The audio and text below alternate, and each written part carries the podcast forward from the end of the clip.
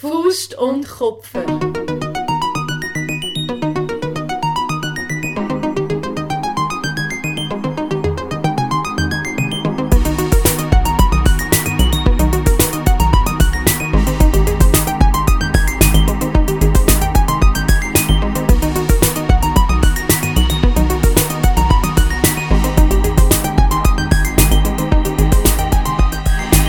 Hi Lisa, Hi Miriam, wie geht's? es geht. Und dir? Mir auch. Ich glaube, wir haben beide ein bisschen den Koller im Moment, gell? Ja, es ist jetzt schon auch schon lang die Situation und ich, ich bin langsam müde Ja. von dem. Ich auch. Aber zum Glück haben wir heute etwas zum uns ablenken und haben uns ein wunderschönes Thema ausgesucht zum uns ablenken. Ein wunderschönes Wo Thema. auch gar nichts mit ähm, Lockdown oder mit Corona zu tun hat. Ja, das habe ich mir auch noch überlegt, Ja. dass wir eigentlich auch ein bisschen blöd sind, dass wir unser Thema ausgewählt haben, das aktuell ist.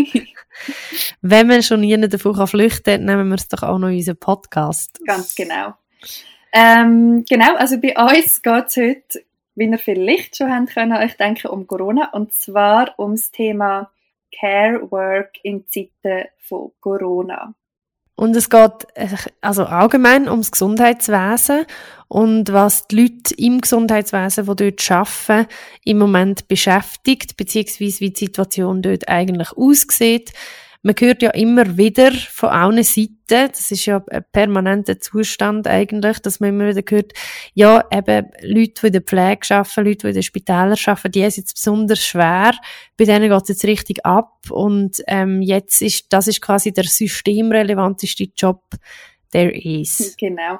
Und wir haben ähm, Leute gefragt, wir haben Leute darum gebeten, uns ihre Erfahrungen zu schicken, die im Gesundheitswesen arbeiten. Ähm, wir haben jetzt zwei Einsendungen bekommen, wo wir euch später in dem Podcast noch werden vorspielen. Also das sind wirklich zwei Betroffene, die sozusagen an der Front ähm, jeden Tag dort, ja, also kämpfen, finde ich ehrlich gesagt schon das treffende Wort, jetzt wo ich die, die Nachrichten gehört habe. Mhm.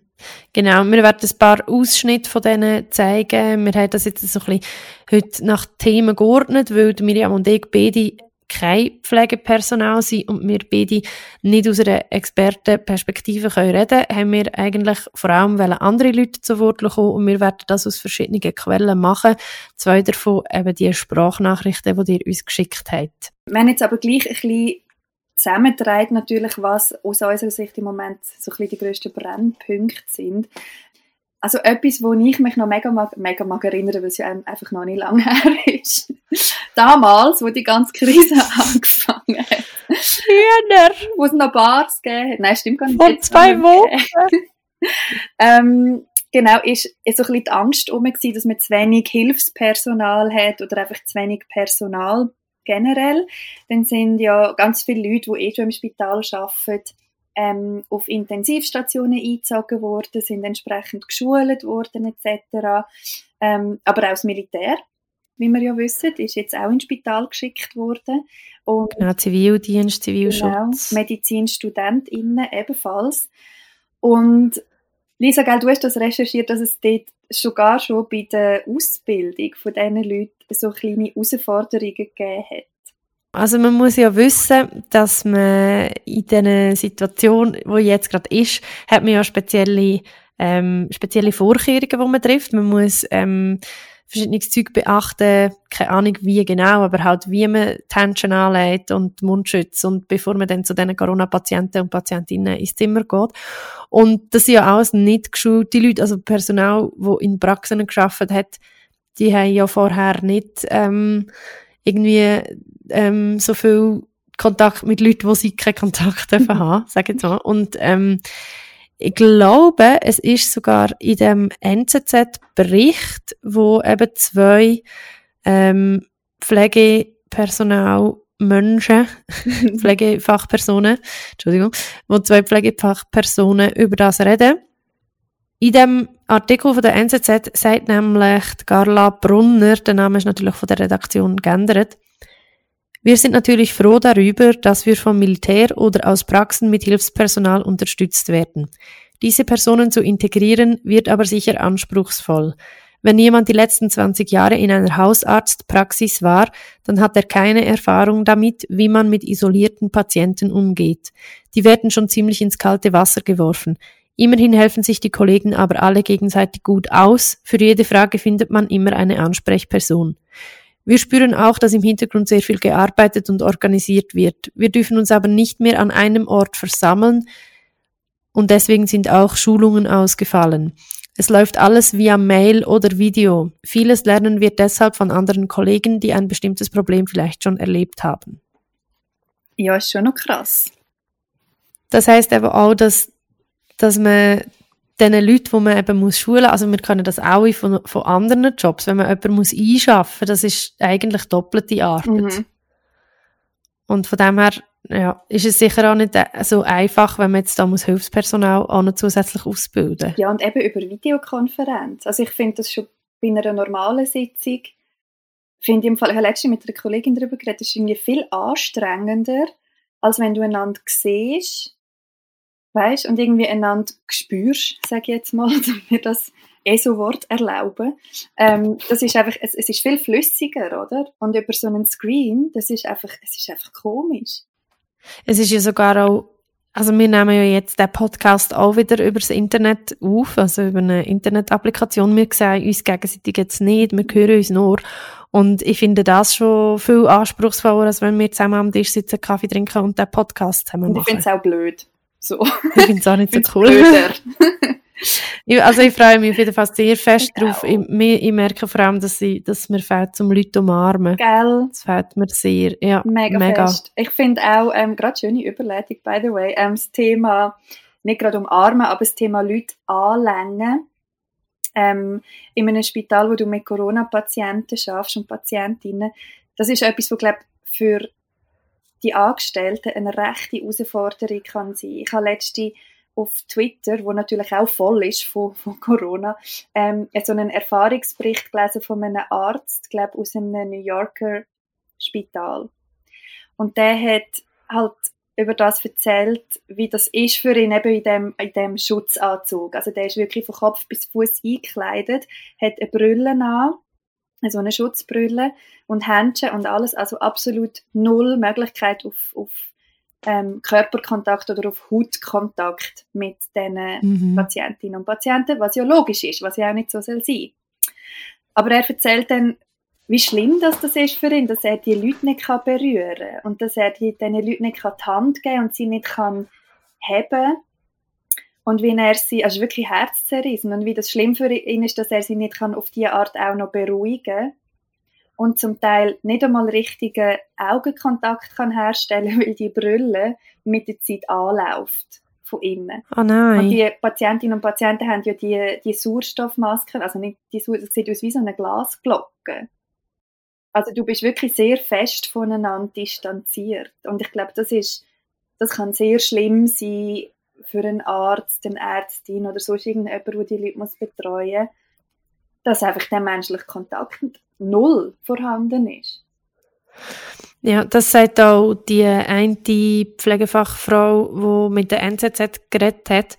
Sie sagt, sie kann sich fast keine Zeit mehr nehmen für Gespräche mit den Leuten, was aber extrem wichtig wäre. Also vor allem Leute, die in einem sehr kritischen Zustand sind oder eben, äh, wenn sie Sterbende begleitet. Und äh, sie sagt, wie soll man einen verängstigten Patienten beruhigen, wenn man sein Zimmer mit Brille, Mundschutz, Handschuhen und Schutzanzug betreten muss? Eine persönliche Beziehung herzustellen ist so fast unmöglich. Und dass wir den Raum jeweils möglichst schnell wieder verlassen müssen, macht die Sache auch nicht leichter. Hm. Also ich stelle mir da wirklich, abgesehen von allem, was eh schon schlimm ist und was dir eh schon um die Ohren fliegt, ich glaube, auf das kommt es doch so fest drauf an, wenn du Leute pflegst, die Angst haben, ähm, dass du die kannst beruhigen und dass du kannst eine menschliche Bindung aufbauen.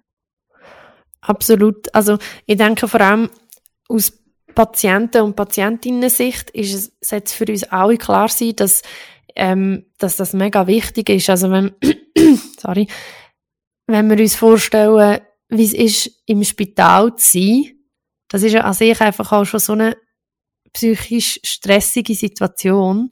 Und wenn man dann noch eine Krankheit hat, wo macht, dass man denkt, man verstickt. Mhm. Also, ich habe gerade einen Bericht gesehen über eine äh, Ärztin, die selber erkrankt ist und wo dann wirklich Atemnot hat und so, dass, also du bekommst halt einfach keine Luft mehr. Mhm. Äh, und, und du kannst natürlich nachher bekommst Panik und sie hat, sie ist nachher sie jetzt überlebt und hat nach diesen drei Tagen, wo sie halt, hat müssen künstlich beatmet werden und alles, hat sie auch gesagt, du bist dir dem auch bewusst, also du kommst ja dorthin und du bekommst keine Luft mehr und du kannst nicht schnaufen von dir aus und du weißt, das könnte jetzt auch einfach sein, dass sie jetzt sterben. Und in so einem Zustand nachher schon mal deine ganze Familie auch nicht können um dich herum haben oder niemand von deiner Familie, weil es darf ja dann niemand von deiner Familie dort hin, weil du mm. isoliert bist. Und dann kannst du nicht einmal mit dem, mit dem Personal, der dort ist, mit dem einzigen menschlichen Kontakt, der dir in dieser Situation ist, kannst du, also keine Haut auf Haut.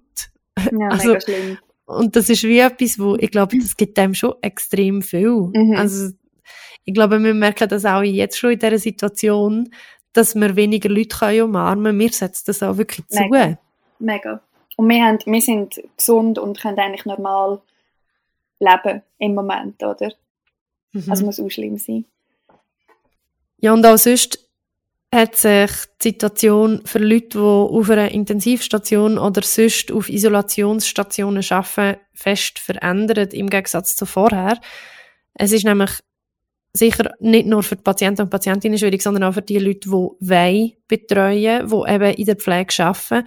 Wir haben äh, Nachrichten bekommen von Leuten, die in der Pflege arbeiten. Und was ich bei beiden Nachrichten und auch bei den meisten Berichten, die ich jetzt gelesen habe, so ein bisschen habe, ist, dass die Leute, die in der Pflege arbeiten, dann ist es ja wirklich auch ein Anliegen, um mit den Leuten, die sie zusammenarbeiten, dass, dass, dass sie die auch können beruhigen dass sie für die können dort sein Und das wird natürlich durch die Isolationsmaßnahmen extrem erschwert. Und zwar erzählt jemand von euch, dass halt durch das, dass man dass man Corona-Patienten und Patientinnen hat und dass man das Ansteckungsrisiko minimieren dass jede Person, die dort arbeitet, nur ein Patient oder einer Patientin zuteilt ist. Das bedeutet, wenn die Patientin oder der Patientin läutet, aber lassen wir sie doch gerade selber laufen. Zum Beispiel bin ich jetzt gerade im Nachtdienst. Ähm, die Kollegin, die dort arbeitet, sagt, ich habe eigentlich nicht viel zu tun, aber einfach das Ganze ein- und ausschliessen, das geht immer 10 Minuten und das ist das, was Zeit wegnimmt. Und wenn bei jedem Patient alle zwei Stunden gehst grunden und andere Patienten musst alle Stunden rein, ist dann halt wirklich einfach mega mühsam. Wir haben auch ehemals Covid-19-Patienten, die jetzt isoliert sind, die die Reha machen und mit denen haben wir halt auch geredet und so. Und die sind halt alle auch recht angeschlagen von dem Ganzen, weil sie wissen, ich habe jetzt das Covid gehabt und ihnen ist es wirklich scheiße gegangen, die sind beatmet worden, sie haben alle möglichen äh, Medikamente reingehauen bekommen, damit sie wieder gesund sind. Und für die ist das halt recht ähm, schwer zum Verarbeiten. Ähm, und das macht es halt für uns auch noch schwerer, weil wir dann halt mit ihnen müssen noch ein so psychologische Betreuung auch noch machen. Also es gibt viele, die mit dem Gedanken nicht so klar kommen, wo dann äh, recht klein, auch psychisch nicht so stabil sind, wo wir dann eigentlich doppelt so viel Arbeit machen müssen, indem wir mit ihnen zusammen reden Und dazu kommt halt der große Unterschied im Gegensatz zum normalen ähm, Klinikalltag ist halt einfach die Isolation. Es dürfen immer nur die gleichen Leute zu einem Covid-Patienten, das Beispiel im Frühdienst, sind ähm, diplomierte Pflegefachfrauen zuteilt und wenn der Patient leidet, darf nur die Pflegefachfrau dort rein, um das Risiko zu mindern, dass man sich ansteckt und andere auch ansteckt. Und da ist dann halt, je nachdem, wenn man halt ein im Stress ist oder Zeug zu tun hat und so und der dann läutet, dann äh, muss man wirklich einfach halt wie alles stehen und liegen lassen, damit man zu dem Patienten kann gehen kann, der das Covid hat, weil du die einzige Person bist, die dort rein darf. Und das ist dann halt schon recht mühsam für uns alle, was dann halt auch nicht so fair ist. Und was eben auch nicht so fair ist, ist, dass eben der Personalschlüssel nicht aufgestellt wird. Das heißt, man ist immer am gleichen Personalschlüssel mit doppelt so viele Isolationsmaßnahmen mit doppelt so viel Aufwand, wo du musst machen, indem dass du in die Isolation hineingehst. Ja, es ist für alle halt schwer. Patienten sitzen nur im Zimmer, können keine Besucher empfangen. Die sind halt auch traurig darüber. Und wir sind halt wirklich einfach am Säckeln. Und das ist dann halt auf eine Art recht schade, dass man nicht so pflegen kann, wie man es eigentlich will und wie man es eigentlich gelernt hat und wie man eigentlich, wieso wir auch den pflegerischen Hintergrund haben.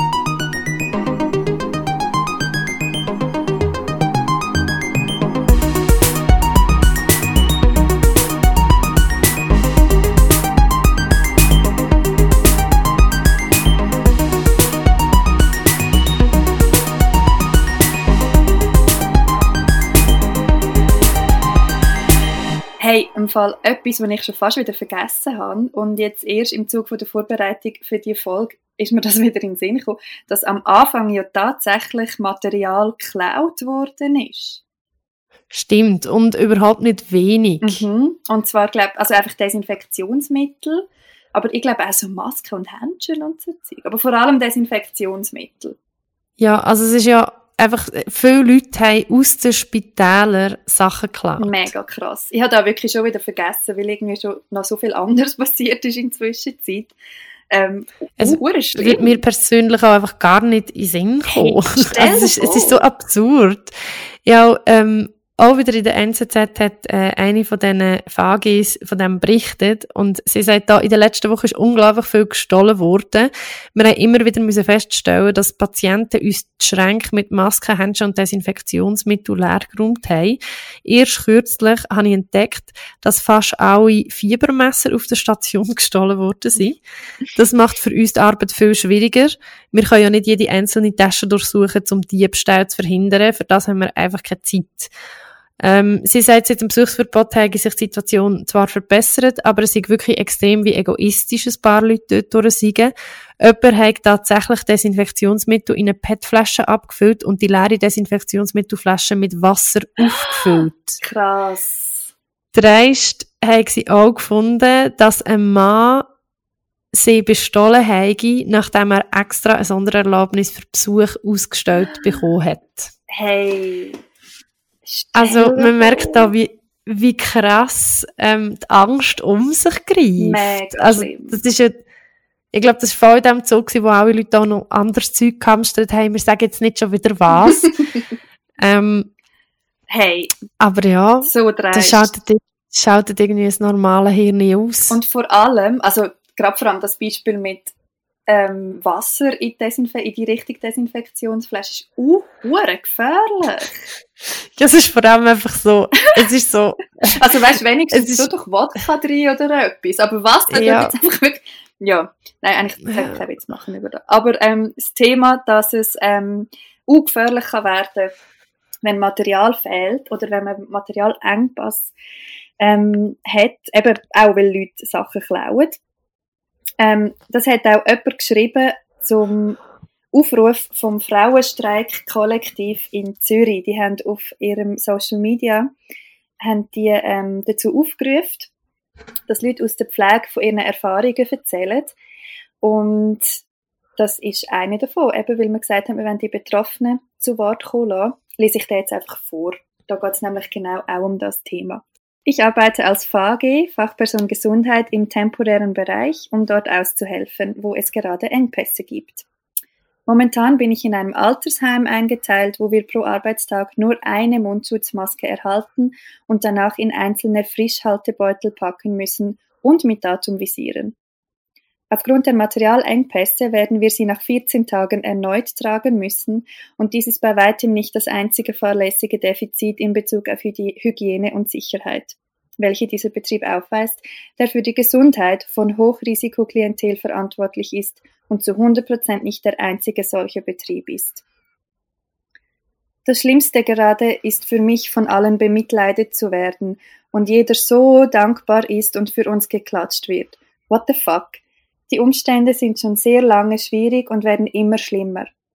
Die Leute, die uns gestern kaputt gespart haben, fordern heute die Bevölkerung dazu auf zu klatschen.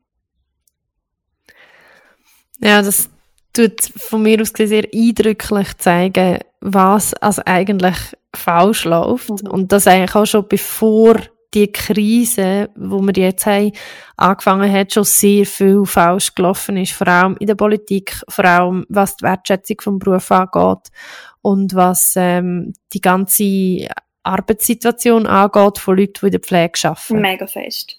Und es ist ja auch ähm, so, eben darum tun wir das Thema überhaupt in unserem feministischen Podcast da, ähm, besprechen. Es ist einfach absolut ein prekärer Sektor, oder, von der, von der Arbeitswelt.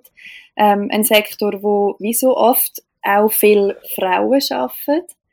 Ähm, und einfach wirklich das Thema Wertschätzung auch in der Gesellschaft, das ist schon krass. Du bekommst dann wie so ein, eine Art von Teufelskreis, dass der Job einfach einen schlechten Ruf hat Gleichzeitig ist der schlechte Ruf aber auch gerechtfertigt, weil die Arbeitsbedingungen einfach verschissen sind, weil der Lohn scheiße ist. Und ähm, durch das lockst Arbeitszeiten. du genau Arbeitszeiten. Und durch das lockst du natürlich nicht mehr Leute ähm, in diesen Job, oder? Ja, also es ist echt, also in meinen Augen, in meinen unqualifizierten Augen wäre der Job äh, unattraktiv, weil eben, also ich meine, du krüppelst dich einfach dumm und dämlich für einen wirklich nicht guten Lohn, hast zusätzlich mega viel Stress. Mhm. Also es ist wie, du wirst schon auch noch, also du du schaffst an allen Fronten viel, du bist wahnsinnig gefordert, du schaffst teilweise Tagesschichten, nachher äh, in der nächsten Woche hast du Nachtschichten, also mega krasse Arbeitszeiten überhaupt, wo dein Sozialleben auch können einschränken mhm. wenn du noch andere Bekannte hast als aus dem Gesundheitssektor. Und das Ganze, äh, du stehst irgendwie unter dem Druck von der Spitalleitung, es sind extrem viele Patienten auf eine, auf eine Pflegeperson ähm, und, und dann ist ja natürlich auch, also ich stelle mir das persönlich auch noch anspruchsvoll vor, weil du willst ja individuell auf deine Patienten und Patientinnen eingehen und du hast immer mit Leuten zu tun, die in einer Krisensituation sind, die Angst haben, wo, wo deine Betreuung, wo deine Hilfe brauchen. Gleichzeitig bekommst du einfach keine Wertschätzung in Form von einem guten Lohn oder sonst irgendetwas. Ja, also, oder von Schutz oder sonst irgendwas. Also auf das kommen wir zwar später noch. Wenn jetzt schon ein und Politik, und Politik sagt auch, ja, pff, ähm, ja, die Initiative, die ist uns egal. Mega. Es hat nämlich schon mal eine Initiative gegeben. Mega. Es ist einfach so krass, weil die Krise, ähm, Lisa und ich haben das in unserem Vorbereitungsgespräch vorher ganz kurz angeschnitten, die Krise leidet auf so vielen Ebenen so viel offen jetzt gerade. Also nicht nur ähm, habe ich das Gefühl, jeder und jede in meinem Umfeld ist ganz fest mit sich selber konfrontiert, tut ganz fest das eigene Leben aufräumen und schauen, ähm, ja, einfach so Zeug, wo man ganz lang ein bisschen gäbig hat können auf die Seite schieben, kommt jetzt führen und wird irgendwie plötzlich relevant. Und mhm. das Gleiche habe ich das Gefühl, wie ist auf dem gesellschaftlichen und politischen Parkett im Moment der Fall, oder? Also seit tausend Jahren weiß man, dass gerade der Pflegesektor eben so prekär ist und dass dort so krasser Handlungsbedarf besteht. Und das wird jetzt einfach brutal, wirklich aufs Brutalste klar. Absolut. Also das finde ich auch. Ich, ich habe das Gefühl, es ist, wie du sagst, eigentlich ist es eine mega schöne ähm, Gegenüberstellung, die du gemacht hast. Äh, es, muss sich, es müssen sich nicht nur die Leute, die jetzt im Homeoffice 24-7 mit sich selber beschäftigt sind, äh, ihren eigenen Problemen stellen, sondern eigentlich muss sich auch die Politik den Entscheidungen stellen, wo sie in den letzten Zeit getroffen mhm. hat. Also gerade auch, also jetzt nicht einmal nur, was der Pflege Beruf angeht, was, was natürlich dort zeigt sich's extrem. Mhm. Aber es dunkelt mir halt auch gewisse Sachen, die uns vorher gesagt wurden, sind, wissen wir heute einfach, das stimmt nicht. Es Mega. stimmt nicht, dass wir kein Geld können Mega. für Sachen einsetzen. Mega. Es stimmt nicht, dass wir kein Geld haben für das Zeug. Es stimmt nicht, dass die Wirtschaft unfehlbar mhm. ist. Und es stimmt nicht, dass das System sich immer selber erhaltet. Und es stimmt eben auch nicht, dass das, wo immer Wert drauf gelegt worden ist, das ist, wo, wo sich jetzt zeigt, wo wirklich systemrelevant ist. Mega fest. Und, und umgekehrt das Gleiche, oder? Das, wo man immer gefunden hat, ja, ja, weißt du, das Thema Hausarbeit. Weißt du, wie viele Leute gibt's und also wirklich, es ist halt einfach ein Gender-Ding. Weißt du, wie viele Männer gibt's, die jetzt wirklich einfach den ganzen Tag daheim sind und einmal sehen, hey, fuck, dass du kannst Homeoffice machen mit einem Kind. Das, das ist hart, oder? Dass du den ganzen Ja, also Tag braucht- musst aufräumen, putzen, waschen, bla bla bla. Das ist Arbeit. Ja, also ich habe jetzt auch wieder mal schmerzlich gemerkt, dass man eigentlich könnte man ja am Morgen aufstehen und putzen und waschen und kochen und wenn man fertig ist, wieder von vorne Hey, anfangen. sag nicht. Und ich habe nicht, wir haben beide nicht mal Kind. Ja, oh Gott. Ja, wir haben beide kein Kind und trotzdem ist das Leben so anstrengend. Also Props Wir haben beide kein Kind und kein Job. Ja, voll. Und trotzdem ist es so anstrengend. Wir haben, also Entschuldigung, wir haben natürlich Jobs, aber sie machen uns Spass, darum zählt es nicht. Das sind mehr Hobbys, Aha, ja. oder? Das sind so Hobbys. Ja, nein, das stimmt nicht. Das ist schon, also ich habe schon einen Job und du hast auch einen Job, aber wir haben im Moment einfach nicht so viel, wir haben genau gleich viel zu tun oder sogar noch mehr, werden einfach nicht so Das gut stimmt. bezahlt. Das stimmt. Ei, aber zum Thema Wertschätzung. Ähm, nicht nur von uns oder von Mamis und Papis und von allen, die da jetzt am Hustlen sind im Moment. Ähm, aber eben, wenn wir schnell auf den Pflegesektor zurückkommen, da, Schnell. nur, schnell, nur ganz kurz schnell. ähm, eben, also das eine, das eine ist die Wertschätzung, die einfach fehlt und die schon lange fehlt. Ähm, und was sich eben gerade im Moment auch äußert in, ähm, in der Arbeitssituation ganz konkret, wo es zum Teil einfach auch wirklich gesundheitlich, psychisch kann gefährlich werden. Ähm, Voll. wir haben da auch noch einen Bericht dazu. Wolltest du den vorlesen? Genau. Äh, ich lese das ist schnell vor und nachher können wir ja dann, also, ich lese das ist schnell vor. Der ist auch beim Frauenstreik-Kollektiv auf Instagram veröffentlicht worden. Ab 1. April müssen wir alle 12-Stunden-Schichten arbeiten mit bezahlter halbe Stunde Pause. Es gibt keine Gefahrenzulage, schreibt die Stadt auf dem Intranet, und auch unsere Picketdienste werden nicht vergütet, aber wir kriegen gratis psychologische Hilfe und Dankeskörpli von Lind. Das macht uns alle schon traurig, diese Wertschätzung. Wir sind enttäuscht davon, wie der Bund und auch die Stadt mit uns, jetzt plötzlich wichtigen Menschen umgeht. Ich gehe arbeiten aus Solidarität zu meinen ArbeitskollegInnen und den Menschen, die Hilfe brauchen und nichts für dieses kapitalistische System können. Bitte lasst uns nach dieser ersten Welle alle streiken. Genau, Dankeskörbli von Lind. Das habe ich aufgenommen äh, von einem Kollegen aus Deutschland, dem seine Mutter schafft in der Pflege und die hat auch gesagt, ja, ich meine, wir nehmen eure Schocke gern und ähm, das ist schon easy, aber es wäre auch gut, wenn, wenn sich das ein bisschen würde halten Also wenn die Leute jetzt würden erkennen, was wir eigentlich jeden Tag leisten, auch nicht nur während der Corona-Krise. Mega, mega fest. Ähm, es gibt aber Bestrebungen, Gott sei Dank. Die gibt es ja immer und ich bin mittlerweile, das ist im Fall mega schade, ich bin ja eigentlich sehr kämpferisch eingestellt, aber im Moment bin ich emotional einfach so durch, dass ich wirklich recht pessimistisch bin und denke so, ja, jetzt haben wir die scheiß Krise und nachher geht einfach alles genauso weiter wie vorher. Ja, aber bin, also, das ist jetzt vielleicht pessimistisch, aber ich habe auch das Gefühl, sobald, also ich, ich weiss einfach, wie schnell Menschen vergessen. Mega. Und ich weiss, dass jetzt alle davon reden, ah, was sich alles könnte verändern Aber ich glaube, grundsätzlich wird sich an unserem kapitalistischen System und daran, wie, wie unsere Werte geleitet sind, wird sich nicht viel verändern. Ja, aber schon die Hoffnung, also ich glaube schon, dass zum Beispiel eine Pflegeinitiative ähm, jetzt bessere Chancen hat, vor allem wenn sie vors Volk kommt. Das Das, ist klar. Das stimmt. Dass man kann in der, quasi in der, wie sagt man dem, nach der Wellen, gibt's da so, wie sagt man dem, in dem Strudel, Mhm, im im Fahrwasser, ah, Fahrwasser, im Fahrwasser, dass man im Fahrwasser von dieser, von dieser Krise ganz sicher die kann nutzen, um, um die Pflegeinitiative dann zu pushen. Ja, es bleibt so. Nichtsdestotrotz, Fall, nichtsdestotrotz denke ich, im Großen und Ganzen wird das jetzt nicht ein Umbruch vom kapitalistischen System zur Folge haben, so schön wie es wäre. Ich wollte aber endlich. Ich glaube, das erleben wir Ich nicht, Miriam. nicht. Okay, anyway, es gibt Bestrebungen, Gott sei Dank. Und wie du sagst, ist das sicher im Moment ähm, eine sehr gute Zeit dafür. Und zwar, Genau, also es hat ja schon mal eine Pflegeinitiative gegeben, die dann abgewiesen genau worden ist. weil man wahrscheinlich eben zuerst mal muss merken, wie wichtig das, das wäre. Ja. Und es gibt jetzt wieder eine, und zwar vom VPOD. Das ist eine Gewerkschaft, wo unter anderem eben auch, also für Service Public, und die gehört eben unter anderem auch den Care- und Pflegebereich dazu, was genau das Gleiche heißt. Care- und Mhm. Pflegebereich. Aber die Lisa weiss da Und- noch mehr drüber.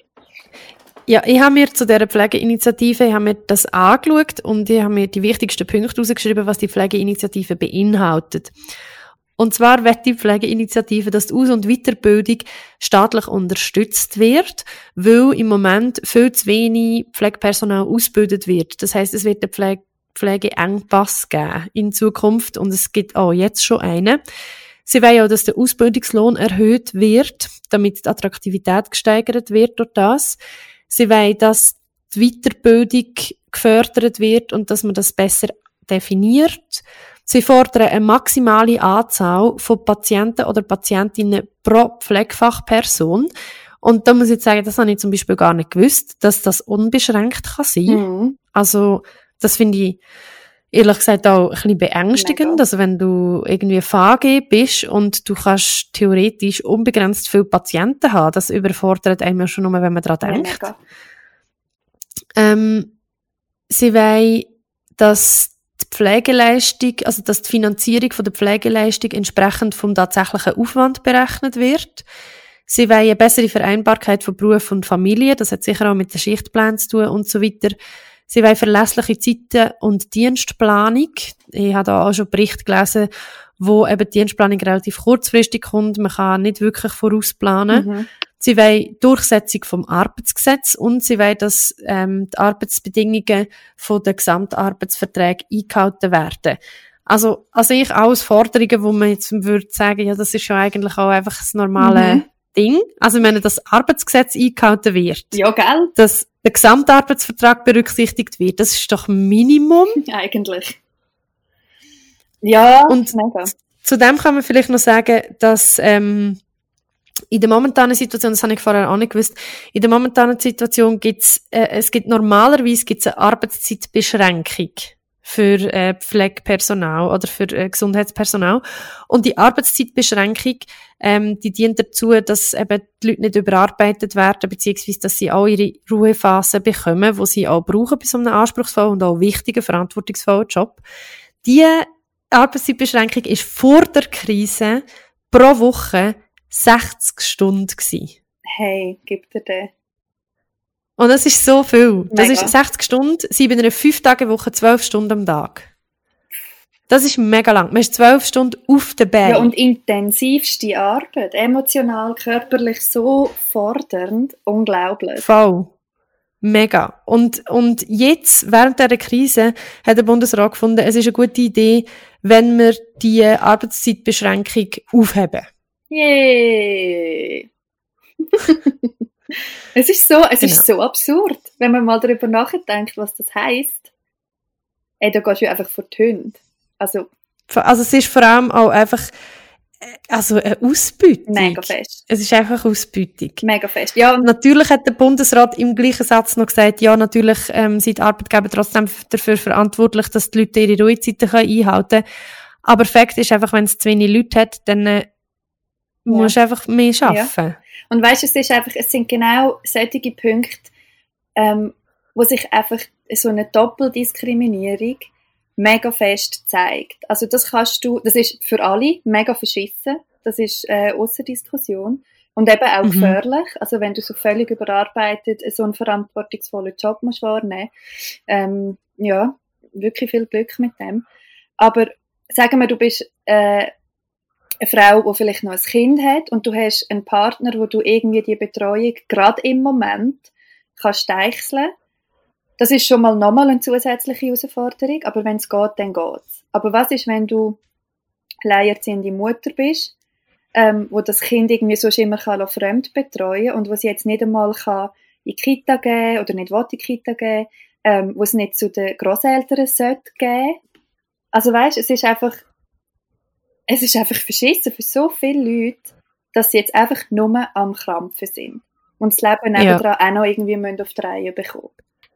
Und das ist ja auch schon für Leute in unserem Bereich oder in jedem anderen Bereich schlimm, also die Situation jetzt. Mega. Und wenn man zum Beispiel alles andere muss koordinieren, weil die Kinder nicht in die Schule können oder weil man einfach sonst eine Doppelbelastung hat. Und wenn man dann auch noch in einem Sektor arbeitet, wo sonst schon, also ich meine, sorry, die Arbeitsbedingungen sind vorher schon prekär gewesen. Und jetzt hat man das Gefühl, mal in dieser Krise nehmen wir diesen Leuten auch noch den allerletzten Rest von ihrem Arbeitsrecht weg. Ja. Es ist einfach, auch einfach ein blanke Hohn. Ja, absolut.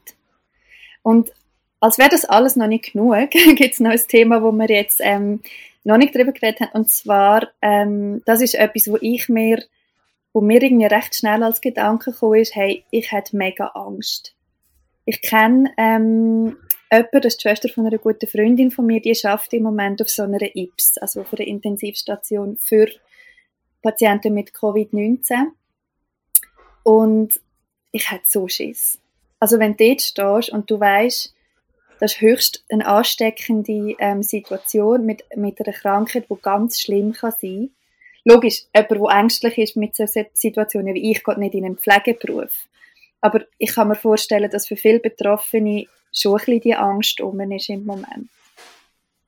Ja, und ich glaube, die meisten von uns haben wahrscheinlich die Phase auch durchgemacht, wo wir eigentlich mal Angst bekommen haben, dass wir die Krankheit jetzt noch könnten bekommen. Mhm. Ich bin am Anfang sehr so fe fest so gewesen, dass ich gedacht habe, ich bekomme es sicher nicht oder, oder das ist sicher gar nicht so schlimm oder ähm, habe es so ein bisschen weggeschoben und nachher ist irgendwann die Phase gekommen, wo, wo ich so fast hypochondrig unterwegs war. Mhm. Und ich habe das Gefühl, selbst wenn du in der Pflege schaffst, selbst wenn, wenn du recht ein dickes Fälle hast, wenn du jemanden siehst, auf der Intensivstation liegen mit Atemnot, wo das Gefühl hat, er verstickt, er oder sie, äh, wo Panik hat und wo in deinem Alter ist und keine Vorerkrankungen hat, weil die Leute und die Fälle gibt's. Mhm. Und wenn du an der Quelle bist und das siehst und du auch weißt, du bist auch recht gefährdet, weil man weiß zum Beispiel, dass ähm, in Italien jede zehnte infizierte Person kommt aus dem Gesundheitswesen, in Spanien kommt jede achte infizierte Person aus dem Gesundheitssektor. Man weiß einfach, man ist dem Risiko ähm, eigentlich 24/7 ausgesetzt und man, man hat Angst oder Bedenken, dass man es bekommen. Und ich glaube, es geht vielen Leuten, die im Gesundheitssektor arbeiten, auch gar nicht so fest um die eigene Gesundheit, schon auch. Mhm. Aber es geht vor allem auch darum, dass man nicht will, auch noch die Leute daheim anstecken. Ja, mega. Also, eh, ich glaube, du bist ja wie so dir bewusst, dass du eigentlich an der Quelle bist, blöd gesagt, ähm, von dieser Krankheit und, und so nah an diesen Erreger oder so nah an vielen Erreger, ähm, dass das sicher eine Diskussion ist, wo du dann mit dir selber musst haben, hey, wie fest sehe ich jetzt eben meine Familie oder wie oft sehe ich, also es gibt ja auch viele Ärztinnen und Ärzte, die zum Beispiel ihre Familie jetzt nicht sehen in dieser Zeit. Gar nicht. Und mhm. das muss ja dann auch irgendwie die Möglichkeit haben, ähm, quasi allein zu wohnen oder deine Familie irgendwo wegzuschicken oder so.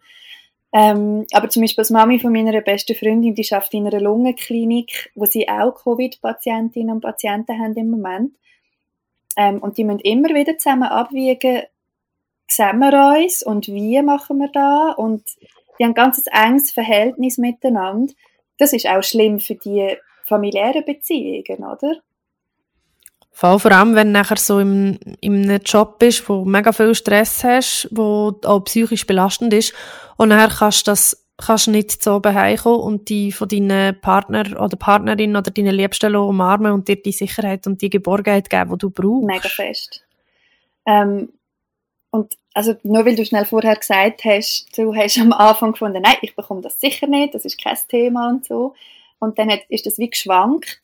Ähm, das ist bei mir im Fall auch so gewesen. Also ich habe immer noch so im Ohr die Stimme von, von einem guten Freund von mir, der sagt, ah, das ist einfach eine Grippe das ist einfach eine schwere Grippe. Ganz am Anfang, wo das gekommen ist. Ähm, mm. Und man hat wie, also natürlich, der ist mittlerweile auch, äh, ist ihm klar, was das ist. und tut alles ja. einhalten und so. Aber ähm, ich glaube, das ist... Das ist ja am Anfang sehr verbreitet genau. gewesen, dass man das gesagt hat. Und mittlerweile im Rückblick habe ich das Gefühl gehabt, man hat relativ schnell können ahnen, ui, nein, das ist keine normale Grippe. Ich glaube, da kommt ein bisschen etwas Gröberes auf uns zu. Und, also zumindest ich habe das, glaube ich, jetzt im Rückblick so gemacht. Man hat das aber gar nicht wollen. Man hat das nicht wollen wahrhaben, man hat nicht wollen, dass das passiert. Und darum hat man das weggeschoben und hat das klein geredet, weil das ist etwas, was Angst macht und wo gefährlich ist und dann das will man nicht, dass das darf existieren. Weißt du, wie mhm. ich meine? So, nein, nein, nein, das ist gar mhm. nicht schlimm. Das ist ein, das ist ein Grip. Das, ja, das ist eigentlich ein bisschen, Coping ist das nicht, das ist vielleicht auch wie so verschiedene Phasen von etwas akzeptieren. Oh. Das ist ja auch wie, wie bei einer Trennung oder, oder bei einer Lebensumstellung oder wenn irgendetwas passiert, dass man zuerst wie so in Denial ist. Mhm. Und nachher ist man, ist man irgendwie völlig überfordert davon. Und nachher, also man schwankt so zwischen diesen zwei Extremen und irgendwann lernt man es dann einschätzen, oder? Ja, mega. Und ich, ich glaube, oh, es hat ja auch einfach wahnsinnig viel Unsicherheit geben und gibt ja immer noch wahnsinnig viel Unsicherheit, weil man hat einfach viel Forschungsergebnisse erst noch dies noch bekommt, weil es viele verschiedene Quellen gibt, die teilweise widersprüchliche Sachen sagen. Und die Unsicherheit, die ist halt einfach auch verbunden mit Angst, weil man sieht, hey, es gibt Leute, die an dem sterben. Mega fest. Mega fest. Und das Thema Tod, beziehungsweise ähm, das Thema, wie wir gesellschaftlich mit dem Tod umgehen, ist ja wirklich etwas, was so ein bisschen ja, stiefmütterlich behandelt wird, würde ich jetzt mal sagen. Ich weiß nicht, wie das ist bei deiner Familie, aber bei uns, ähm, ich muss dazu sagen, ich bin christlich aufgewachsen, also nicht mega schlimm, aber ich bin halt sehr katholisch aufgewachsen. Ähm, und bei uns ist das, also hat das einfach eine normale katholische Beerdigung gegeben, jeweils ähm, wo ja sowieso so die schlimmste Normale ist. katholische Beerdigung. ja, sehr, weißt, sehr pathetisch. Man noch so ein Lämmchen geopfert hat. Und du, ich Papst ist noch...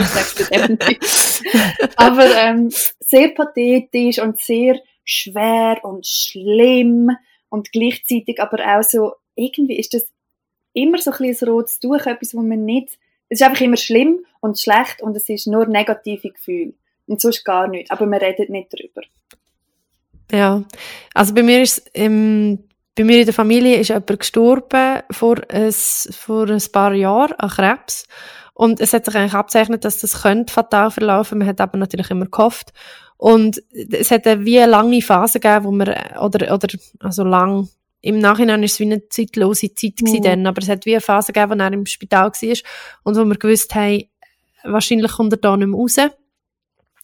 Und ich, ich weiß einfach, dass die, also das, das, also das Ereignis, der, der Tod von, von dem Familienmitglied, wo meine Mami sind gestanden ist, ähm, ist wie das, also das ist für mich eine von der emotionalsten und auch kraftvollsten, emotional kraftvollsten Momente gewesen, wo ich irgendwie erlebt habe ähm, so im Bereich Tod, sage ich jetzt mal, mhm. im Bereich von diesen Gefühlen. Und ich will jetzt absichtlich nicht sagen, dass sie nur negativ sind, mhm. sondern es ist einfach, ich will da, also positiv sind sie sicher auch nicht, aber es ist wie, äh, es sind halt Gefühle, wo man jetzt nicht mit etwas Positivem mhm. verbindet, aber es sind Gefühle, wo man irgendwie muss durchmachen und auch gerade die Trauerphase, also mich hat das dann damals wahnsinnig beschäftigt, weil ich halt gemerkt, dass es, dass es eben meine Mami mega mitgenommen hat, ähm, die Phase von Trauer und dass Trauer etwas ganz Individuelles ist und dass du zwar die verschiedenen Phasen hast, wo eben dort gibt's ja auch die Phase von irgendwie äh, nicht wollen akzeptieren, dann die Phase von hässig sein auf die Person, die verstorben ist, die Phase von sich selber die Schuld geben, bla bla bla. Mhm. Also es gibt wie so verschiedene Optionen, wie man sich das kann zurechtlegen kann. Und, und die muss man auch irgendwie durchgehen. Und bei Barnen sind die eine Phase länger und bei anderen, und andere Phasen können wir gar nicht. Oder ich bin auch kein Experte in dem. Aber im Allgemeinen hat es mir gedacht, das ist eigentlich eine wahnsinnig krasse emotionale Erfahrung.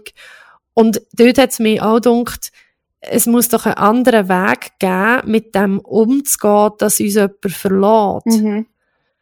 Also so, weil, weil früher oder später muss man mit dem können Frieden schließen. Mega fest. Man muss mit der Situation, also die Situation, am Ende ist es eine Veränderung von der Situation, wo man keinen Einfluss drauf hat und dass man nichts an dieser Situation kann ändern und keinen Einfluss darauf hat und das nicht selber kann entscheiden das macht einem wie hilflos und, und das macht, dass man das Gefühl hat, man wird übergangen und das stürzt einem meiner Meinung nach in das Trauma. Ja, absolut. Und eben, wie du sagst, dass es eine Situation ist, wo man einfach nicht selber kann beeinflussen was passiert.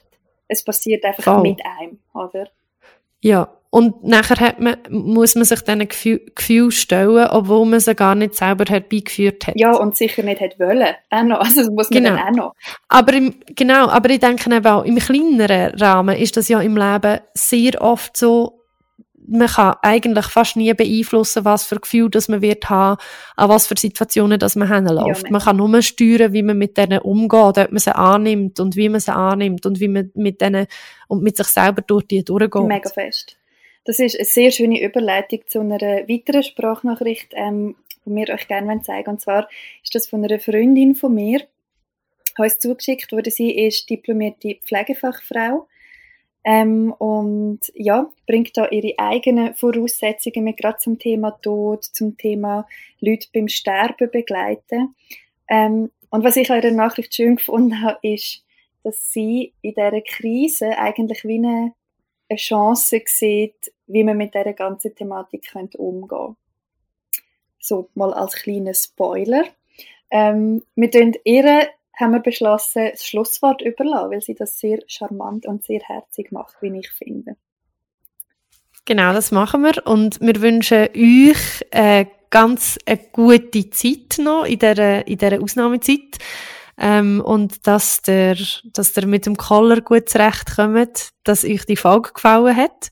Wir freuen uns wie immer über Rückmeldungen. Genau. Und habt euch ganz fest Sorge. Und jetzt ähm, Und du auch, geben wir das Schlusswort. Du auch, Lisa. Jetzt habe ich ja. voll reingeredet. Du, du auch, dir auch Sorge. du, du dir auch, Miriam. In dem Fall. Tschüss zusammen. Tschüssi. Ich denke, warum auch die Leute so panisch reagiert haben auf Covid-19 und zum Teil irgendwie den Bezug zu der Rationalität verloren haben, ist sicher auch, weil, weil die Leute ganz fest Angst haben, dass sie sterben oder dass Leute, die sie kennen, sterben. Und ich habe sehr fest Verständnis für das, weil ähm, ein Verlust von einem Menschen oder der Tod selber kann mega, mega fest Angst machen. Und trotzdem zeigt, denke ich, zeigt oder widerspiegelt die Krise auch sehr gut, wie, wie das Thema Tod und Sterben in unserer Gesellschaft behandelt wird. Nämlich praktisch gar nicht, weil wir reden ja nicht darüber. Und ähm, es ist irgendwie, habe ich gesagt, eben, es wird gerade ruhig, wenn es um das Thema geht oder die Leute bekommen mega Angst. Und für mich ist es halt, ich würde mir so fest wünschen, auch in meiner Tätigkeit in der Palliative Care, dass wir schaffen, in den nächsten Jahren uns dem gegenüber ein zu öffnen. Weil wir werden geboren und das ist mega, mega schön und wir leben unser Leben. Aber jedes Leben, jeder einzelne von uns wird irgendwann zu Ende gehen. Und ich weiß, dass meine Freunde mega traurig würden sein, wenn ich sterbe. Oder ich bin auch mega traurig, wenn meine Mutter stirbt. Aber darum probiere ich, mein Leben ein zu gestalten. Oder auch in der Palliativcare, oder wo die Lebensqualität des Patienten im Vordergrund steht, so zu gestalten, was ihm wichtig ist. Und ich glaube, vielleicht fällt es einem dann mal einfacher, ähm, am Ende des Lebens, dass man, dass man kann loslassen kann und sagen, es ist okay, so wie es ist. Eigentlich ist das Leben ja erst fertig, wenn man wirklich klinisch tot ist. Und vorher ist es ein Sterbeprozess und der ist ja dann eigentlich gehört wie immer noch ein zum Leben. ich hoffe, ihr versteht, was ich meine. Und dass er, eben, das Sterben gehört einfach zum Leben und Du wirst geboren und nachher fährst du wie einen Kreis anzuzeichnen, einen runden Kreis, wo du lebst. Und irgendwie der, der Kreis schließt sich, egal, bei jeder Person. Durch schlimme Schicksale kann plötzlich die Linie aufhören und sie wird, der Kreis wird einfach gerade geschlossen, viel zu früh im Leben. Äh, zum Beispiel eben bei Kindern, die Krebs haben.